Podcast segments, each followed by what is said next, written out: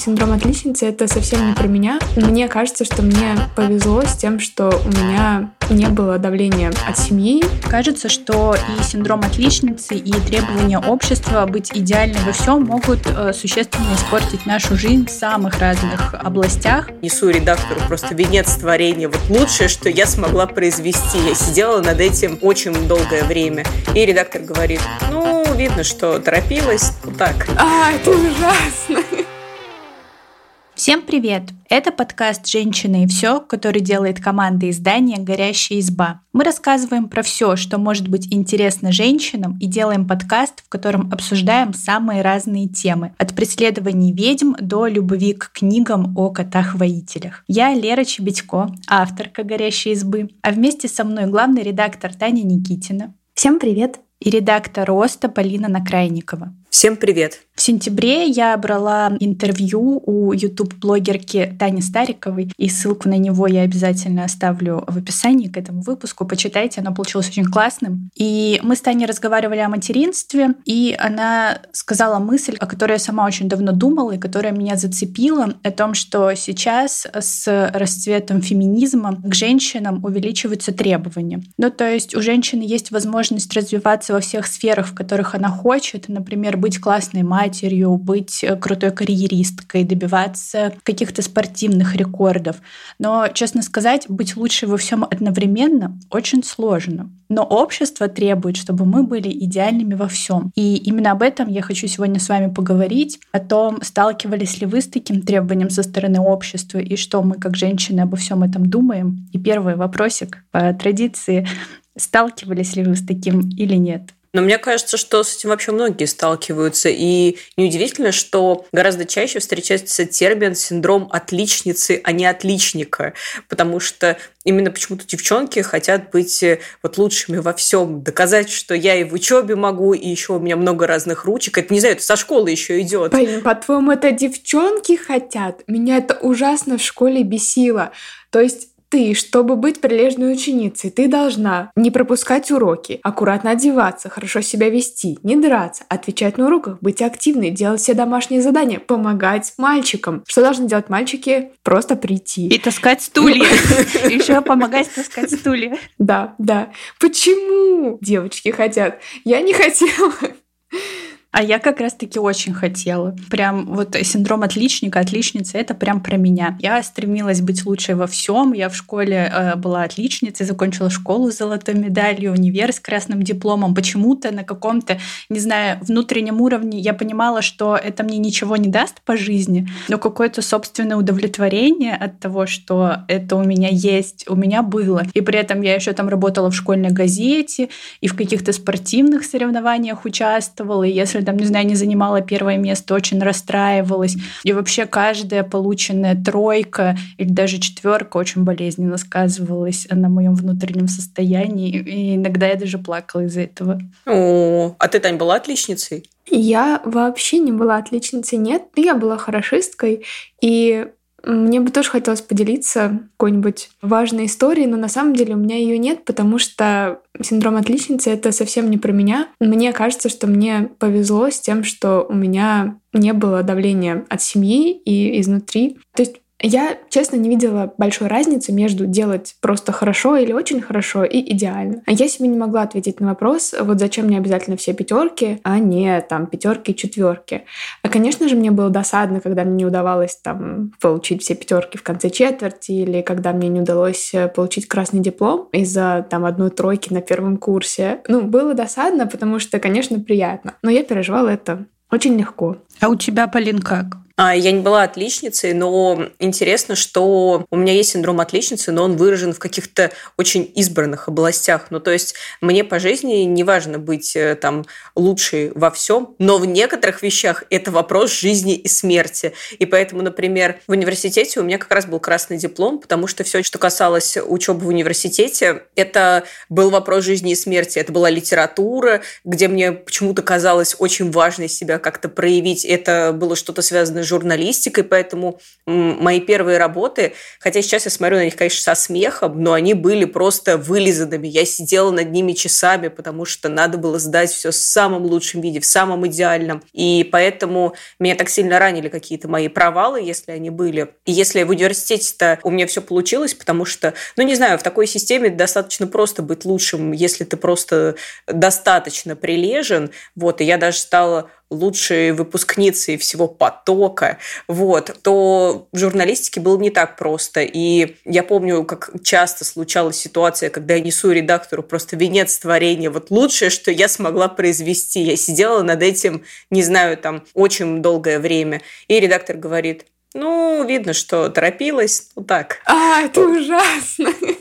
Да, и это, конечно, ранило меня в самое сердце. И до сих пор а, есть какие-то вещи, где я довольно спокойно отношусь к провалам и поражениям, но есть э, и те, где я стараюсь на максимум и очень расстраиваюсь, если не получается получить э, пятерку в свой виртуальный дневник. Он, Полин, ты затронула глубинные струны моей души, и я поняла, что на самом деле во мне это тоже есть, и нельзя говорить с полной уверенностью, что я абсолютно спокойно отношусь к неидеальности. Да, конечно, если я получала плохие оценки по своим любимым предметам литературе и русскому, я очень страдала.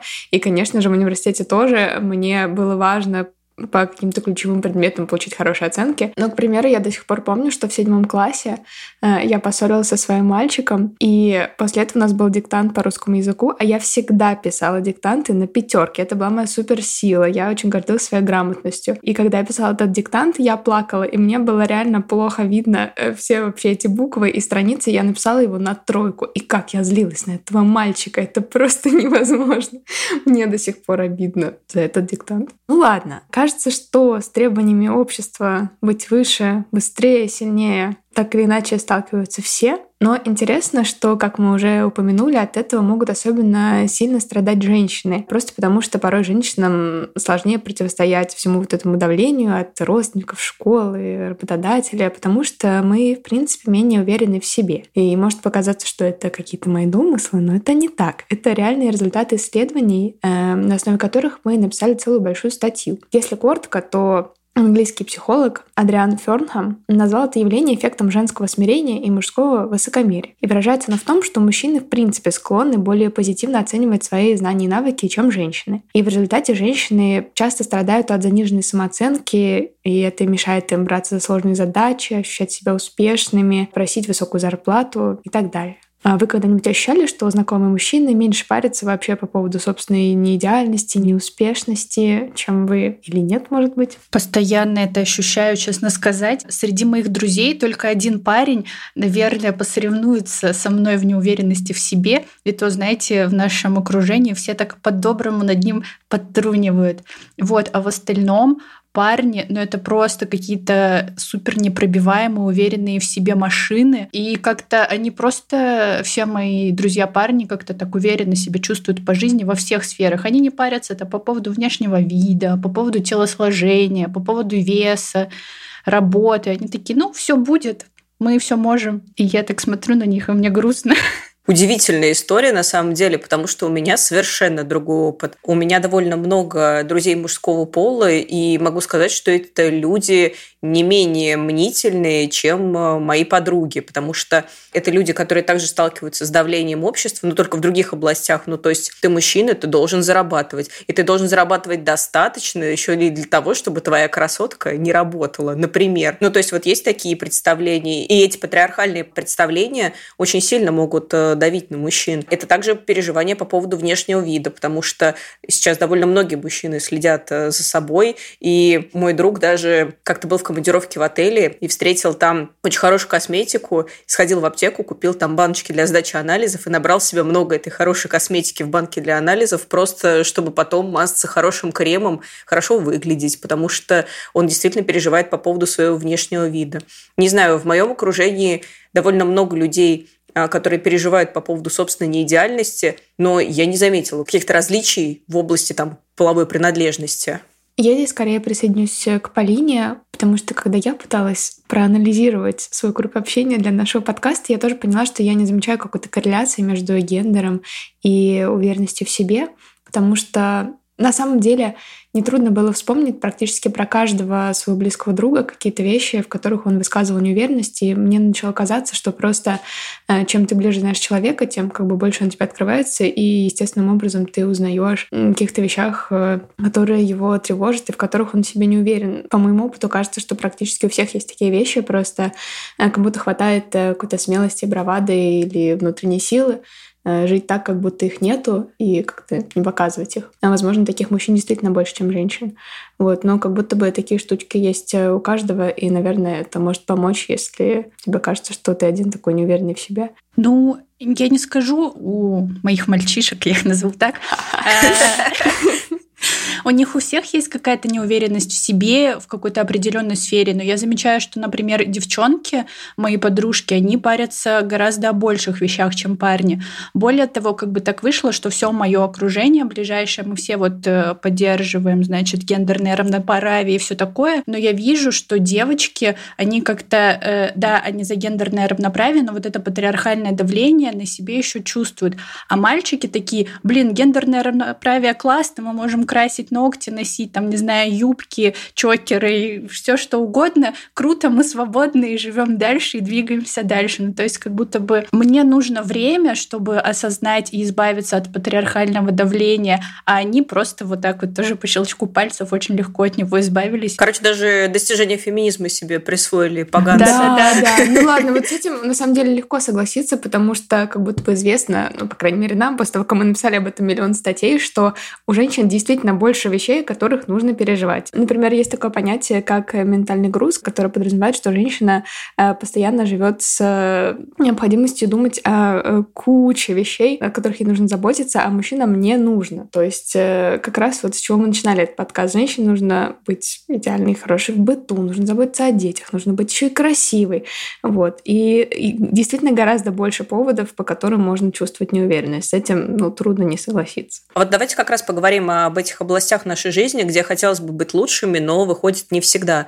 Но вот мне первое, что приходит в голову, это на самом деле карьера, потому что э, женщинам как будто бы нужно больше стараться, чтобы пробить стеклянный потолок, э, преодолеть гендерный разрыв в оплате труда, потому что не секрет, что на многих равных должностях э, женщины продолжают получать зарплату ниже, чем мужчины. И вообще женщинам приходится доказывать, чего они стоят на самом деле постоянно. И вот при этом интересно, что от женщин вроде ждут успехов в карьере, но одновременно общество будто относится к карьеристкам с пренебрежением и такой снисходительностью. Вот в массовой культуре это особенно видно, потому что их всегда изображают какими-то несчастными. Ну вот, например, э, Мымру в служебном романе. Ну, собственно, сам термин «мымра», что... Э, вот если у вас похожие ощущения и примеры? Ты знаешь, э, женщины-карьеристки, по мнению общества, они карьеристки просто потому, что у них женского счастья нет, им больше-то заниматься нечем, э, кроме карьеры. Конечно, единственная как бы возможность преуспеть в карьере, ну, просто нечем заняться больше. Но на самом деле я думала о том, что из всех сфер моей жизни, конкретно карьера, меня парит больше всего.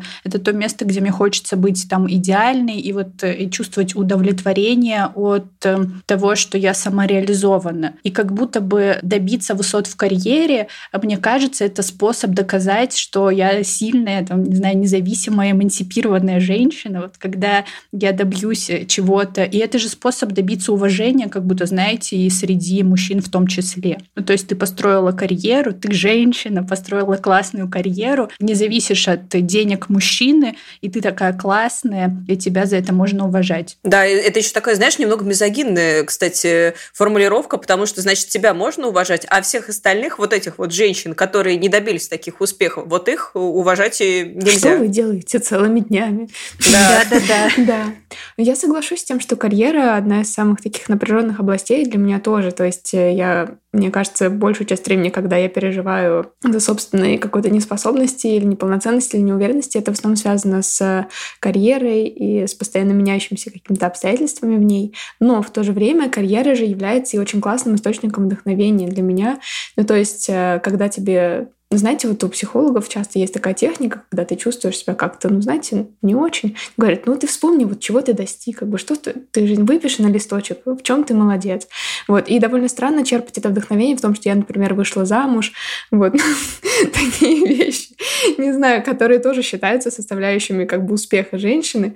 Вот. Но я лично не чувствую в этом какого-то личного достижения. Вот. А вот вспоминать э, то, как я смогла там получить хорошее образование, как я смогла начать работать быстро и стать независимой от родителей, зарабатывать деньги. Э, в общем, это все меня очень поддерживает. Поэтому это и источник напряжения, но и источник как бы вдохновения тоже. Но вообще получается, что как будто бы быть крутой в карьере — это хорошо, но этого мало, потому что от тебя еще требуют, чтобы ты преуспевала и там в семейной жизни, и была идеальной женой, мамой, при этом супер красавицей и еще очень хозяйственной. И вот, например, я веду подкаст «Дом с огнем», который посвящен как раз-таки э, вопросам домоводства, но я вообще максимально не хозяйственная девушка, и мне, кстати, не стыдно в этом признаться на самом деле. Но я понимаю, почему раньше, например, от женщин требовали быть э, хорошей хозяйкой, потому что как будто бы у нее не было других возможностей себя реализовать. Но почему сейчас в современном обществе, когда существуют разные там клининги, вообще способы э,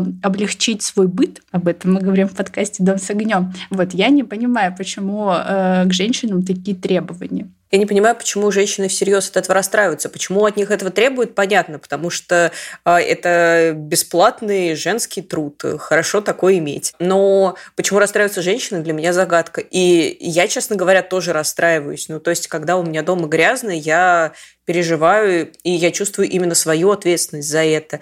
Я хожу и думаю, блин, вот не нашла времени, какой стыд. А если, не дай бог, придут гости, я буду всерьез переживать. Я не буду акцентировать внимание, но при этом буду сидеть и нервничать, что они пришли в белых носочках, а у меня пол не идеально чистенький ужас. Ну, я об этом немножко думала. То есть меня это не парит, но с детства я э, часто слышала там и от родителей в том числе, что если я там буду э, не уметь готовить, не убираться в своей комнате и вообще буду не хозяйственной, то меня никто замуж не возьмет. Возможно, это, ну, знаете, как-то кажется, что как будто цель женщины выйти замуж, а для этого нужно быть хозяйственной. И, возможно, это на нас давит и заставляет нас расстраиваться. Мне кажется, что отношение к этому все-таки много меняется. Потому что если раньше Опять же, когда мы там учились в школе, это казалось очевидным, что нужно быть хорошей хозяйкой. Об этом говорили бабушки, учителя и так далее. Между тем сейчас среди своих подруг я часто наблюдаю, что они говорят, а я не готовлю, мы доставку заказываем, я не люблю готовить. Вот. И многие разные девушки говорят это без всякого стеснения, и при этом независимо от того, являются ли они успешными карьеристками или, например, сейчас не работают, вот все равно я замечаю, что много людей находят себе силы сказать, ну, мне это не, не нравится, поэтому мы по-другому делаем. Не знаю. И это действует на меня тоже как-то освобождающе. Я, конечно, тоже переживаю, когда мне дома грязно. Или когда мы мало едим домашней еды, но я себе говорю, я переживаю, потому что я не люблю жить в грязи. Мне же неприятно. Получается, нужно убраться. Вот я убираюсь, чтобы самостоятельно в чистых носочках ходить по чистому полу. И знаете, как-то немного приятнее это делать. Я от этого убираюсь чаще. А я вот, знаете, еще о чем подумала, почему, допустим, меня не так моя нехозяйственность задевает. То есть, как будто, знаете, в школе, вот когда были эти уроки технологий, нас делили на мальчиков и девочек, где девочек учили там готовить, шить. Я не знаю, мы все плели из бисера. Что у вас за школа такие были А вот нас так разделяли, а мальчики там что-то пилили, рубили, вырезали, не знаю. И казалось, что как будто бы э, все э, хозяйственным должна заниматься девочка. Ну, то есть это была аксиома. А сейчас, когда я выросла выросла, и в моем окружении появилось больше разных людей. Почти все мои знакомые парни сами умеют готовить, сами убираются. И кажется, что как будто бы это просто базовые навыки любого человека. Я вот еще хочу вернуться к идее идеальной мамы. Сейчас э, сообщаем вам, дорогие слушатели, что ни у кого из ведущих э, подкаста нет детей, и отчасти поэтому мы эти темы не обсуждаем часто, потому что у нас нет никакого опыта. Но опыта и не нужно, чтобы приходить в ужас от требований, которые выдвигаются к современным мамам. То есть э, у нас еще нет детей, но мы уже знаем, что ребенок всегда должен быть чистым, идеально воспитанным, тихим, а мама при этом должна быть выспавшейся и продуктивной, и успешной, и еще быт вести хорошо, чтобы у нее еще хобби были какие-то интересные. Вот, и, конечно, она, наверное, как можно раньше должна выйти из декрета на работу и получить еще новую профессию в декрете обычно. А при этом важно еще быть удобной для общества и не мешать ему, достигая всех этих великих достижений. Вот у нас был текст про кормление грудью в общественных местах, и он вызвал, ну, очень бурное обсуждение, и многие женщины писали комментарии и говорили о том, что порой у них нет возможности покормить младенца иначе, чем на улице, потому что когда ребенок хочет есть, ну, наверное, тебе важнее покормить его, чем сделать удобно всем остальным. А вот другая часть читателей говорила, что таким женщинам должно быть стыдно, потому что можно было бы и прикрыться. А женщина говорит, а ребенок не хочет есть под занавеской, вы бы хотели? Ну вот и понеслось. Эм, во-первых, если вам интересно читать комментарии, обязательно зайдите в этот текст. А вас, девчонки, хочу спросить, есть ли в вашем кругу знакомые, которые сталкивались с переживаниями по поводу своего так называемого неидеального материнства? У меня нет знакомых, которые бы с этим не сталкивались, потому что у всех моих знакомых, у которых есть дети, есть э, куча переживаний на этот счет, и есть куча ожиданий по поводу того, как должно было выглядеть их материнство и, в общем-то, реальность. Я помню, у меня как-то был спор с одной моей знакомой, ну, то есть на тот момент ни у кого из нас не было детей, но она уже была близка вот к родам. И, значит, мы обсуждали, нужен ли пеленальный стол для ребенка. Ну, такой вот, знаете, спор людей, которые не имеют к этому пока никакого отношения и опыта. И мы обсуждали, нужен ли пеленальный стол, и я рассказывала, что вот книги, например, педиатра Федора Катасонова, он пишет, что не нужен. А у нее было противоположное мнение на этот счет. И я привела пример еще одной моей знакомой и сказала, что ну вот, э, у них нет пеленального стола, и ничего, живут, ходят. И на что моя оппонентка так язвительно ответила, ну да, и поэтому ребенок все время там портит им вещи, поэтому они все время ходят в пятнах, и ребенок может там их, извините, описать, потому что э, у них нет пеленального стола. Ну так вот, когда она все-таки родила, то она с расстройством сообщила, что пеленальный стол, значит, не спас ее от струи мочи на футболку, потому что, ну, потому что это так не работает. И она была очень расстроена тем, что ее ожидание о том, что она обзаведется всеми атрибутами идеального материнства, что она прочитает все книги и все советы врачей, а, сделают ее супермамой, но в реальности ребенок также мог э, плакать по каким-то необъяснимым причинам. И это все ее очень сильно ранило. И на самом деле это очень показательный пример, потому что ну, она не одна такая. Вот мне кажется, что большинство мам, они в принципе сталкиваются именно с этим, что ты столько времени готовишься, столько времени ждешь, думаешь, я буду самой лучшей мамой, я не повторю ошибки своих родителей, я не повторю ошибки всех вот этих мамочек из интернета. А по итогу ты сидишь, ребенок плачет, и ты без понятия, что с этим делать. Даже моя мама до сих пор переживает о том, что она там не идеальная мама. Хотя мы с братом уже взрослые, самостоятельные люди, но она все равно чувствует, что какую-то ответственность должна нести за нас. У меня нету знакомых с маленькими детьми, не знаю, к счастью или к сожалению, но я сама постоянно думаю о своем материнстве, которое даже еще не планируется, но я очень переживаю о том, что я там, несмотря на то, что я прочитала уже сейчас, не будучи, ну, то есть не готовясь к материнству, я прочитала уже много советов по тому, как правильно воспитывать ребенка, как с ним разговаривать, как себя вести. Я очень переживаю о том, что я буду не идеальной матерью, и мне по-хорошему всегда очень хочется поддержать вот э, женщин с маленькими детьми, которые плачут, там, например, в автобусе, а люди раздраженно на них смотрят, закатывают глаза, а я понимаю, что иногда так бывает, что ты, ну, не можешь, э, ну, дети капризные, они еще, ну, как бы так общаются с миром. И я прям чувствую, как тяжело и неловко бывает этим женщинам, что они пытаются ребенка успокоить и противостоять вот этому, ну, знаете, там, женщина, успокойте ребенка, он мешает. Я сама внутри чувствую раздражение, когда плачет ребенок, но я себя успокаиваю, говорю, Лера, это ребенок, вот у тебя, когда будет ребенок, ты поймешь. Дай бог всем таких э, мудрых соседей по автобусу, как Лера, такого. Вот, а когда ты еще, Таня, говорила про идеальных мам, ты упомянула, что женщины должны быть не только успешными в воспитании детей в быту, но еще и красавицами. И вот это, мне кажется, тоже тот еще груз ощущать, что раз ты женщина, то ты обязана выглядеть идеально. И из этого требования, конечно, богатеет бьюти-индустрия, оно приводит к опасности для женского здоровья, ну, чего стоят всякие там сомнительные процедуры, странные диеты, а еще так женщинами проще манипулировать, потому что даже в кино сильные женские персонажи чаще всего еще и роковые красавицы. А если ты некрасива, значит, что ты опустила руки, недостаточно сильна, ну, короче, так себе образ. Что вы об этом думаете? И приходят ли вам на ум какие-то образы из фильмов, может быть, книг, которые ошибочно связывают женскую красоту и силу и поэтому вредят? Мне кажется, почти во всех фильмах э, связывают э, красоту и силу и всегда вредят, потому что вот это правда возникает такой образ супер женщины. И мне кажется, что это, кстати, вот фильмы вроде бы с хорошим феминистским посылом, там, о girl power, о том, что ты всего можешь добиться, но при этом вот этот образ э, супер женщины, которая там сильная, независимая, при этом еще красавица, и, скорее всего, у нее там все получается, если не сейчас, то там через полчаса фильма обязательно получится. Это, конечно, делает завышенные требования и заставляет тебя к самой себе относиться так довольно жестко. А мне вот э, очень нравится, как э, эту идею обыгрывают в моем любимом фильме «Блондинка в законе».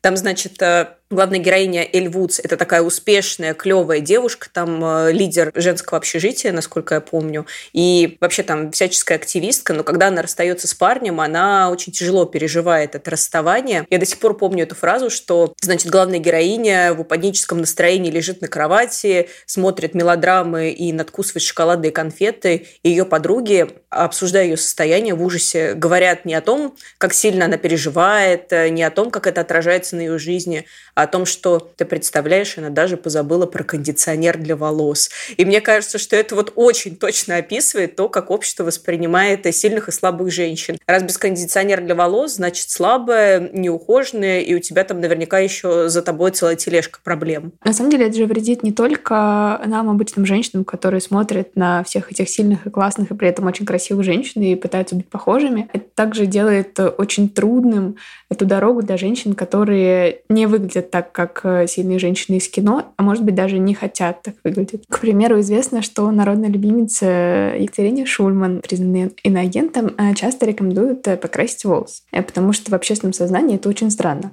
Как бы это лидер мнений, женщина, которая много высказывается, имеет большую аудиторию и при этом не выглядит как в понимании общества должна выглядеть женщина, которая все это делает.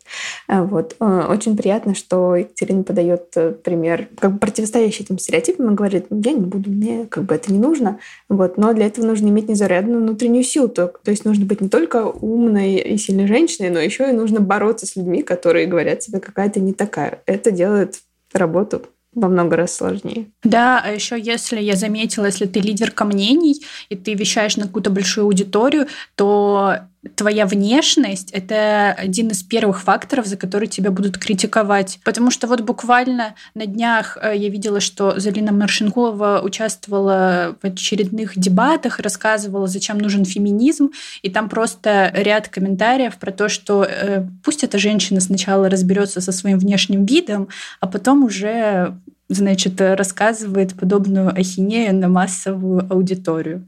Хорошо, что у Залиды все хорошо с самоиронией. Она уже давно разобралась и с своим внешним видом, и с комментариями хейтеров. Вот. Э, это, конечно, для меня вдохновляющий пример, как и знаменитая иноагентка Екатерина Шульман. Но вообще э, кажется, что и синдром отличницы, и требования общества быть идеальной во всем могут э, существенно испортить нашу жизнь в самых разных областях. И вот тут встает вопрос, а что нам со всем этим делать-то? То есть как примириться с тем, что ты не идеальная в мире, очевидно, идеальных людей? Ну, как и по любому другому случаю, у нас есть статья об этом, о том, как э, принять себя. И она основывается на советах психотерапевтки Екатерины Сигитовой. Она называет совокупность э, наших так называемых слабых качеств как бы внутренним чудовищем и предлагает с ним не бороться, а подружиться. Например, просто понаблюдать за собой и подумать, когда и почему возникает вот то или иное качество, которое нам в себе не нравится. И цель всего этого упражнения не в том, чтобы найти виноватого или как-то себя оправдать, а она в том, чтобы как-то понять, первопричину и увидеть, что когда-то плохие черты, возможно, необходимы для нашего благополучия, они приходят нам на помощь э, тогда, когда наши хорошие черты слишком слабы или не подходят и таким образом примириться. Еще один совет оттуда, когда чувствуете приступ неидеальности, попробуйте изменить негативные мысли на этот счет нейтральными. Ну, например, вместо того, чтобы характеризовать себя «я стеснительная», можно описать поведение «сегодня я вела себя скромно». Екатерина также советует не использовать гиперобобщение в духе там «всегда», «никогда», «ужасно», «вот вечно я», отрицание и глаголы вроде прекратить, перестать, ну, там, в стиле прекрати быть э, такой скромной. Вот так не надо. И важно при этом не пытаться угадать, что думают о вас другие, потому что читать мысли никто не научился, ну, кроме участников шоу «Битвы экстрасенсов», там я, конечно, не знаю. Вот. Во всех остальных случаях вы можете просто надумать себе проблемы, которые на самом деле нет. И последнее, что советует эта психотерапевтка, это, во-первых, познакомиться со, со своим внутренним чудовищем, которое вас э, критикует, и после этого придумать ему внутренний противовес. Это может быть, например, какая-нибудь добрая фея или э, мудрый ведьмак, не знаю, какая-нибудь э, классная волшебница, волшебниц. В общем, включайте свою фантазию. И когда э, вот в моменты, когда вы снова начнете себя критиковать, призывайте этого нового персонажа на помощь и говорите себе слова поддержки. Это, кстати, забавно. Э, я занимаюсь э, со своей психологиней, и мы как раз обсуждали, что мне нужно быть к себе добрее. И если, например, э, я плохо сплю, допустим, из-за работы, э, там меня тревожат мысли, то нужно себя успокоить. Вот. И я прихожу, значит, к ней и говорю, у меня все получилось. Я ночью ворочалась, и я сказала тебе, так, э, себе, так, Лера, если ты сейчас не отдохнешь, то ты завтра не сможешь работать. Я психологине сказала, что это не похоже на заботу о себе, потому что я сама себя наругала, а нужно быть очень доброй к самой себе. Ну и вообще к людям в целом, но к себе в первую очередь. Вот. И еще можно попробовать посмотреть на какие-то свои условные недостатки, которые нам кажутся недостатками под э, другим углом. И, возможно, в этом заключается наша сила. Есть ли у вас какие-то советы, которые вам помогают заботиться о себе и признавать, что вы не самые идеальные мне очень помогают э, беседы с близкими друзьями на эту тему. И я помню, что как-то Таня рассказывала классной психотерапевтической тоже практике разговора с друзьями, когда все рассказывали, а, что кому а, в компании, в другом человеке нравится, и признавали достоинства друг друга. Но для меня также хорошо работают разговоры, где разные люди признают свои недостатки, потому что довольно часто мы не видим недостатков других людей и думаем, что мы одни такие лохи, а все вокруг прекрасные, успешные. И когда успешный человек делится своими слабостями, это очень вдохновляет. Вот не случайно во всяких интервью звезд все ждут вот какой-нибудь там вот грязи, какой-нибудь грустной истории, потому что на самом деле эти истории примеряют нас с нами самими. Я вот э, в этом плане интервью смотреть ленюсь, а вот с друзьями поговорить о том, что у кого в какой-то момент не получилось, вместе посмеяться, а потом уйти с ощущением, что мы все нормальные люди, вот это помогает. Кстати, смех, правда, очень помогает. На самом деле я понимаю, что я боюсь иногда выглядеть смешной в глазах окружающих или там нелепой, но я понимаю, что когда со мной случается неудача, из-за которой я чувствую себя полной неудачницей и думаю, что такое могло произойти только со мной, а потом прихожу к друзьям и со смехом об этом рассказываю, и начинается такая небольшая прожарка меня самой, где я могу сама над собой посмеяться, мне, правда, становится легче. Да, Разговор с друзьями помогает. Все мои лучшие стендапы — это о каких-то моих ужасающих провалах, самых стыдных историях, позорных, которые мне было очень больно, но потом я решила о них рассказать, и, кажется, не умею рассказывать это иначе, как с каким-то смехом, потому что иначе ты просто заплачешь. И в итоге три раза рассказала очень смешно эту историю, уже не так сильно переживаешь.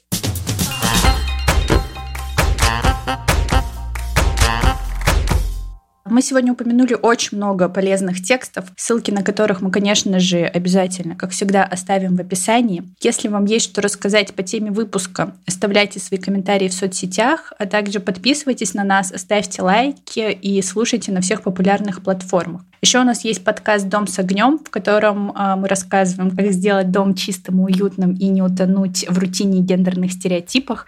На него тоже можно подписаться, если вам интересно. Всем пока. Пока-пока. Всем пока.